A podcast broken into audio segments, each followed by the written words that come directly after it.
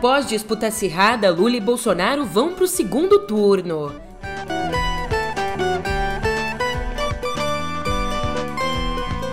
E. não.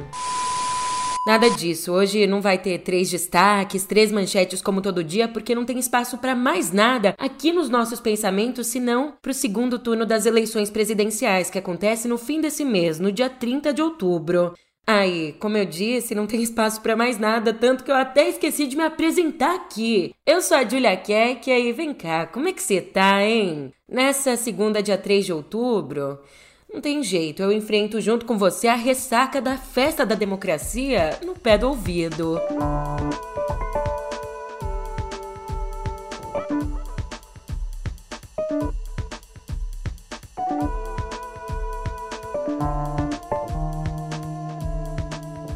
E não é que essa festa virou um enterro, mas a gente segue em frente, né? Que a democracia precisa de nós, mas Bem, o ex-presidente Lula chegou à frente na contagem de votos do primeiro turno.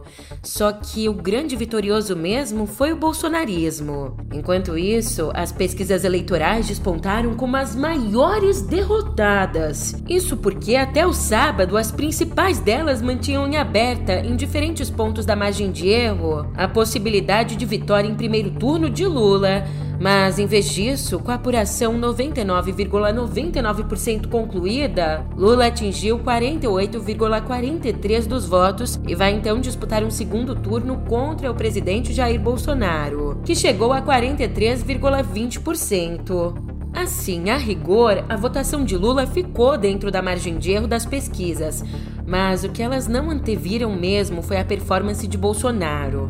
Para você ter uma ideia, o Datafolha previa que Bolsonaro chegaria a 36% dos votos válidos. No IPEC, eram 37%, no IPESP, 35%. Mas em todos os casos, o resultado ultrapassou em muito a margem de erro. Uma margem de erro que geralmente é de dois pontos. E se fosse só isso, tava bom, mas não foi só isso não. Candidatos bolsonaristas, especialmente ex-ministros, tiveram desempenhos inesperados em praticamente todas as esferas do governo. Além disso, as urnas também mostraram uma inversão no segundo pelotão nas outras candidaturas. Simone Tebet chegou em terceiro lugar com 4,16%, enquanto Ciro Gomes amargou 3,05%. Bicho, o Ciro tendo disputado tantas eleições, tendo um baita currículo político. Agora a carreira dele chegou ao ponto mais baixo. Ele só ficou à frente de Simone no Ceará o próprio reduto eleitoral dele, onde obteve aí 6,80% contra 1,22% de Tebet. E logo depois do resultado se tornar matematicamente claro, Lula fez um discurso num hotel na região central de São Paulo, onde ele já estava acompanhando a apuração, procurando, procurando animar a militância que esperava comemorar a vitória no primeiro turno. Ele classificou a segunda rodada como apenas uma prorrogação. Há uma coisa na minha vida que me motiva, me estimula e me faz renascer a cada dia, que é a crença de que nada acontece por acaso. Nada acontece por acaso. Durante toda essa campanha, a gente teve na frente nas pesquisas da opinião pública de todos os institutos, mesmo aqueles que não queriam que a gente ganhasse, colocava a gente em primeiro lugar. E eu sempre achei que a gente ia ganhar essas eleições. E quero dizer para vocês que nós vamos ganhar essas eleições. É apenas uma. Isso. Isso para nós é apenas uma prorrogação. Eu, então, eu quero primeiro agradecer mais uma vez ao comportamento da imprensa nessas eleições. Quero agradecer e dar os parabéns às pessoas que se elegeram, independentemente do partido a que as pessoas pertençam, se são contra nós ou a favor, não tem problema, as pessoas se elegeram. Quero agradecer ao povo brasileiro por mais esse gesto de generosidade. Já o Bolsonaro adotou um tom moderado e não questionou o resultado. Pelo contrário, ele disse ali que os números mostravam um desejo de mudar por parte da população. Entendo que é uma vontade de mudar por parte da população. Mas tem certas mudanças que pode vir para pior. E a gente tentou, durante a campanha, mostrar esse outro lado, mas parece que não atingiu a camada mais importante da sociedade. Então, analisamos, vamos. Nós vencemos a mentira no dia de hoje, que estava o Datafolha dando aí 51% a 30 e poucos. Então vencemos a mentira. Temos um segundo tempo pela frente, onde tudo passa a ser igual, o tempo para cada lado passa a ser igual. E nós vamos agora mostrar melhor para a população brasileira, em especial a classe mais afetada, que é consequência da política do fica em casa, a economia te vê depois, é consequência de uma guerra lá fora, de uma crise ideológica também. E tenho certeza que vamos poder melhor mostrar para essa parcela da sociedade que as mudanças que porventura alguns querem pode ser pior. Terceira colocada nas eleições, Simone Tebet discursou dizendo que vai aguardar o posicionamento dos presidentes dos partidos que a apoiam, ou seja, que vai aguardar os posicionamentos do MDB, do Podemos e da Federação PSDB Cidadania. Ela disse que vai esperar esses posicionamentos para então manifestar a posição dela no segundo turno. Mas, mesmo tendo essa espera, Simone disse que já tomou uma decisão. Há muito sim o que refletir, mas jamais os omitir. Então, eu quero dizer, com todo respeito, como política partidária, eu respeito o processo eleitoral que não terminou agora, porque agora é hora dos presidentes dos nossos partidos se posicionarem e se pronunciarem. Eu espero que o façam e o façam rapidamente, para que depois eu possa, como candidata à presidência, a presidente da República que fui, nesse momento tão complexo, onde nós temos sim que analisar os resultados da UNA para que eu possa me posicionar. Aliás, a executiva nacional do PSDB, que até então tinha se posicionado por não se posicionar, agora se reúne ainda hoje para liberar seus diretórios no segundo turno. E como nos traz a Mônica Bergamo, o PT pretende intensificar as negociações com o MDB, não só buscando o apoio do partido no segundo turno, mas negociando por uma coalizão no governo. Uma coalizão com Simone Tebet ocupando o ministério. É que, como Tebet foi eleita em 2014, ela estará sem mandato no ano que vem, e uma cadeira lá na esplanada manteria a visibilidade dela. Já o Ciro Gomes. O Ciro Gomes disse que nunca viu uma situação tão complexa e afirmou ser necessário falar com o partido para acharmos o melhor caminho para servir a nação brasileira. Quero dizer a vocês que eu estou profundamente preocupado com o que eu estou assistindo acontecer no Brasil. Como vocês sabem, eu vou inteirar 65 anos de vida e tenho 42 deles dedicados ao amor, à minha paixão ao Brasil. Eu nunca vi uma situação tão complexa, tão desafiadora, tão potencialmente ameaçadora sobre a nossa sorte como nação.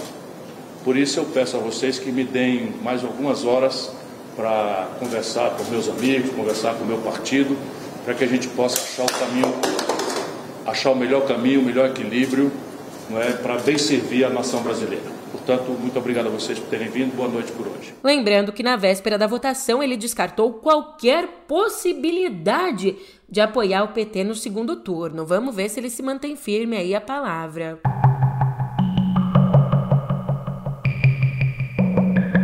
Agora, você vem comigo olhar para o nosso congresso e ó, vou te dizer uma confissão aqui. Eu sou míope, eu tenho 4 graus e meio de miopia, só que nessas horas eu queria que a miopia também me ajudasse a não enxergar essas coisas. Mas eu preciso enxergar e preciso te transmitir a informação.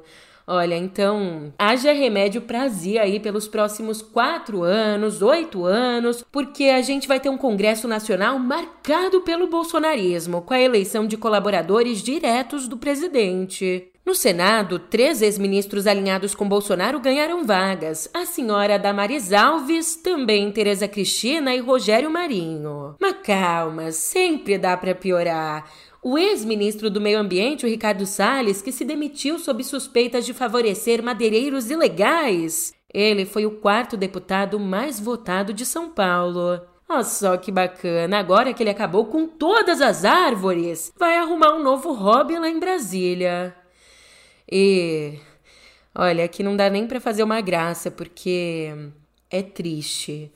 O general da reserva Eduardo Pazuello, que dirigiu o Ministério da Saúde, que durante a gestão dele, centenas de milhares de brasileiros morreram de Covid. Pazuello foi o segundo deputado mais votado do Rio. Falando em pandemia, mais do que lembrar dos mortos, é um dever que a gente não se esqueça de nenhum dos 686.320 mortos pela Covid. Que a gente não se esqueça também da cloroquina, que a gente não se esqueça da ivermectina, do atraso para a compra de vacina, que a gente não se esqueça de nenhuma dessas vidas perdidas.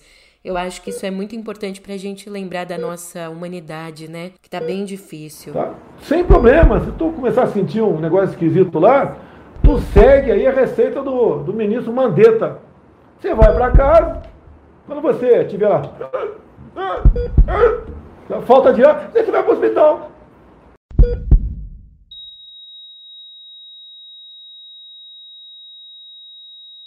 Voltando aqui a falar do Congresso, por outro lado, pela primeira vez, três mulheres trans foram eleitas deputadas federais. São elas Erika Hilton, Duda Salabert e Roy Beyoncé. Enquanto isso, no Paraná, os eleitores mostraram que, pelo menos por lá, a Lava Jato segue viva. O ex-ministro da Justiça Sérgio Moro, que foi juiz na operação, ele contrariou todas as pesquisas e se elegeu senador, deixando em terceiro o ex-padrinho político dele, o Álvaro Dias. Também o ex-chefe da Força Tarefa do Ministério Público, Deltan Dallagnol, foi o deputado mais votado. Que bonitinhos! Anos depois, os dois voltam a trabalhar juntos, um do ladinho do outro. Como fizeram ali na Operação Lava Jato, o ex-chefe da Força Tarefa e o juiz. Enquanto isso, a palavra do dia é imparcialidade. No Sudeste, no Sudeste, o Rio de Janeiro e Minas Gerais se elegeram seus governadores logo no primeiro turno. No Rio, com 58,67% dos votos, Cláudio Castro venceu o principal oponente dele, Marcelo Freixo.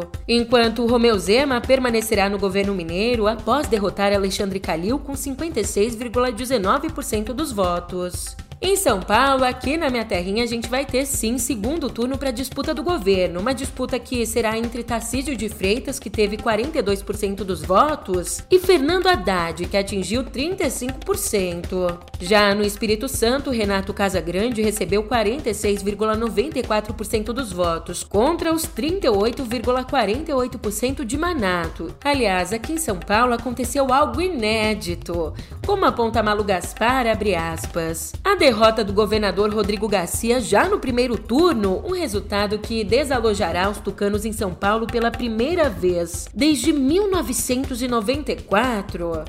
Essa derrota tem sido encarada pelos próprios tucanos como o fim do PSDB. Na avaliação de lideranças e até de integrantes da sua campanha, Garcia cometeu um grave erro estratégico ao não se posicionar na eleição presidencial. Fecha aspas. Agora, região sul.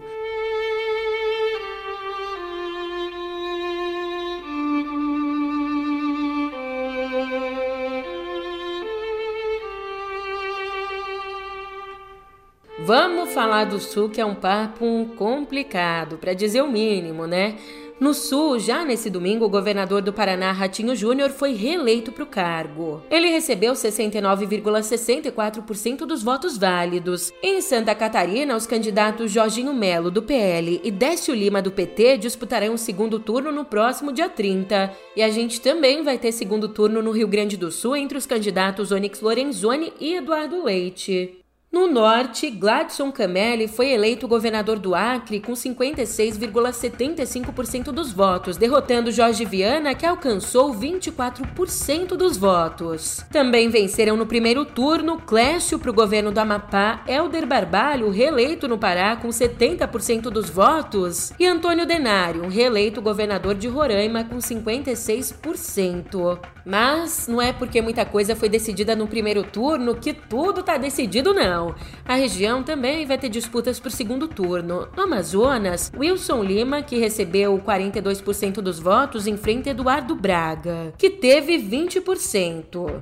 Já o coronel Marcos Rocha e Marcos Rogério disputarão o segundo turno pelo governo de Rondônia. E não é por nada não, mas eu vou te dizer, haja bolsa de água quente para colocar nas costas do Nordeste que tem carregado o Brasil. Por lá, Carlos Brandão foi reeleito governador do Maranhão no primeiro turno. Com 51% dos votos, ele venceu o candidato Laércio Bonfim, que atingiu 25%. Já no Piauí, Rafael Fonteles derrotou com 57% dos votos o candidato Silvio Mendes. No Ceará, Eumano de Freitas levou o primeiro turno. Com 54% dos votos, ele venceu o capitão Wagner, que teve 31%. Agora, com a maior votação para o cargo na história do Rio Grande do Norte, a Fátima Bezerra foi reeleita governadora do estado em primeiro turno. Ela teve 58% dos votos e ficou à frente de Fábio Dantas, com 22%. Na Paraíba, João e Pedro Cunha Lima disputarão o segundo turno. Enquanto isso, Marília Reis teve 23,97% dos votos e enfrentará então Raquel Lira com 20,58% dos votos na disputa disputa pelo governo de Pernambuco. Também disputam o segundo turno em Alagoas, Paulo Dantas e Rodrigo Cunha. Em Sergipe, o Rogério Carvalho, do PT, teve 44% dos votos e enfrentará o oponente dele, o candidato Fábio, do PSD, com 38%. Na Bahia, a gente também vai ter aí um segundo turno com Jerônimo do PT, que atingiu 49% dos votos, disputando contra o ACM Neto, que atingiu 40%.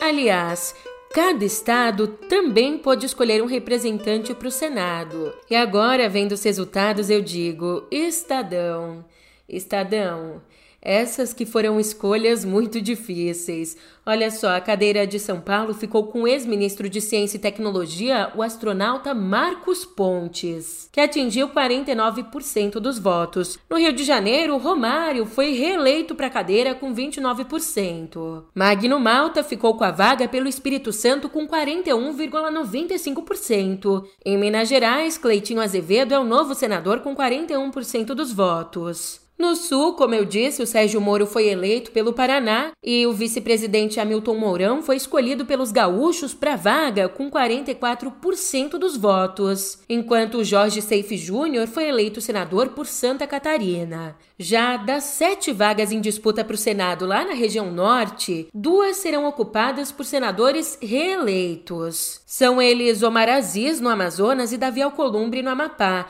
Eles vão exercer então o mandato por mais oito anos. Também a gente tem aí os novatos. Alan Rick foi eleito no Acre, enquanto a professora Dorinha ganhou pelo Tocantins. Em Roraima, doutor Irã reforçará a bancada do PP no Senado. Já o PT conseguiu eleger Beto Faro no Pará.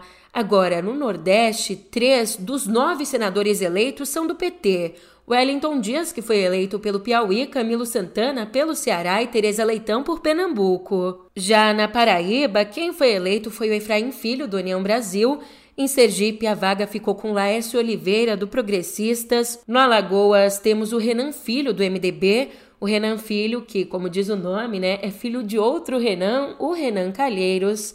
Agora, no Maranhão, quem se elegeu foi o Flávio Dino, no Rio Grande do Norte, o Rogério Marinho e na Bahia, o Otto Alencar, reeleito como senador. E diante de tudo isso, como aponta Marcelo Godoy, aspas, Lula pode até vencer a eleição presidencial, mas o governo dele terá de conviver com um Congresso ainda mais bolsonarista do que o eleito quando o chefe da extrema-direita se tornou presidente lá em 2018. E não é só o Senado que vai ter diversos ex-ministros do governo Bolsonaro. Na verdade, o eleitor também escolheu nas listas do PL, do PP e do Republicanos deputados identificados com a ala mais estridente do atual governo. Já a coluna Maquiavel da Veja traz um outro aspecto, sinaliza pra gente que, abre aspas, numa eleição que registrou uma explosão no número de pesquisas em relação aos pleitos anteriores, nem mesmo os institutos mais tradicionais conseguiram se aproximar do resultado das urnas nesse primeiro turno. E como já era de se esperar, na primeira declaração dele depois do primeiro turno, Bolsonaro chamou as pesquisas de mentirosas, dizendo que o resultado desmoralizou de vez os institutos.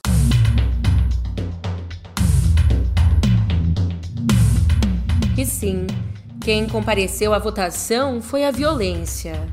Em São Paulo, dois homens armados dispararam contra dois policiais militares que faziam a segurança de uma escola durante o horário da votação na zona sul da capital. O estado de saúde dos dois é considerado grave. Mais tarde, dois suspeitos foram presos e um revólver foi apreendido. Mas não parou por aí. A agressividade sobrou até para as urnas. Em Goiânia, um homem quebrou um dos equipamentos a e chegou a ser preso em flagrante, mas ele foi solto aí no fim da tarde, depois de uma audiência de custódia. Ainda em Campo Grande, no Mato Grosso do Sul, um homem foi detido depois de colar as teclas de uma urna eletrônica com cola instantânea. Uma urna que foi substituída então na sequência. Além de tudo isso que eu disse, o Ministério da Justiça e Segurança Pública registrou 939 crimes eleitorais com 307 prisões em todo o país. Foram 233 casos de boca de urna, 149 casos de compras de voto ou corrupção eleitoral e 33 tentativas ou violações do sigilo de voto. E o estado com mais crimes foi Minas Gerais, com 97 casos, seguido por Paraná e Goiás, com 91 cada. Enquanto isso, a região norte do país representa mais de um terço das prisões, com Roraima, Amazonas e Pará como os estados com mais pessoas detidas. E ó, só que esquisito uma prática que foi divulgada pelas redes sociais foram os registros que algumas pessoas fizeram enquanto votavam, o que é considerado crime eleitoral, já que uma decisão do TSE proibiu que aparelhos celulares fossem levados para a cabine de votação. Essa medida, para você entender, ela serve para que o sigilo do voto seja garantido. Ai, ai, não sei nem o que falar. Eu só digo que acaba não, mundão. Falando nisso, lá fora,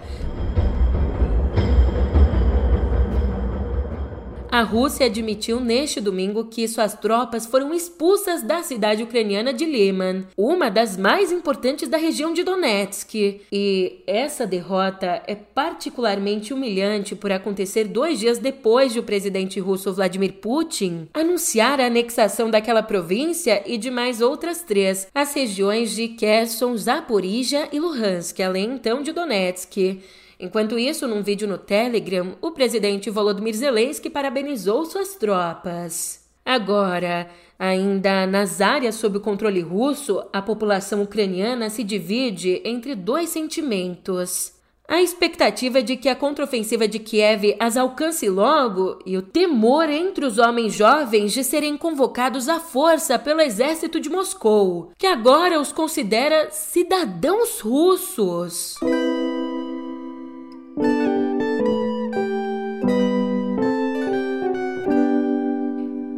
Te falar que hoje a ideia era fazer um podcast 100% dedicado à política, mas a gente teve uma despedida dolorosa que precisa ser registrada. Morreu nesse domingo em São Paulo, aos 86 anos, Éder Joffre, tricampeão mundial dos pesos pena e um dos mais importantes atletas do boxe brasileiro. Ele estava internado desde março para tratar uma pneumonia e morreu de complicações da doença.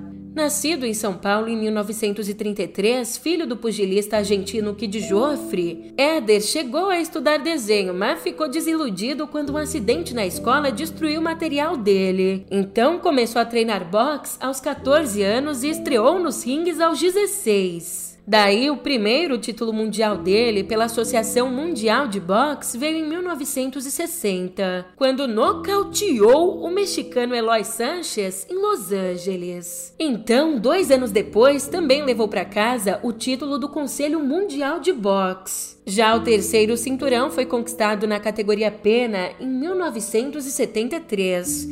Éder se aposentou três anos depois, Fica aqui o nosso adeus a Eder Joffre e por aqui eu também vou me despedindo. Muito obrigada pela sua companhia hoje aqui no nosso podcast, também ontem na live. E você sabe, a gente sempre se encontra por aqui. Aliás, hoje eu peço licença para encerrar com uma outra música. Você já vai ouvir qual é. Bem, até mais. Amanhã há de ser outro dia. Vai ser outro dia. Ser outro dia. Hoje você é quem manda, falou, tá falado, não tem discussão, não. A minha gente hoje anda falando de lado e olhando pro chão. Viu você que inventou esse estado, inventou de inventar toda a escuridão. Você que inventou o pecado, esqueceu-se de inventar o perdão. Apesar de você amanhã há de ser outro dia. Eu pergunto a você onde vai se esconder da enorme euforia. Como vai proibir quando o galo insistir em cantar?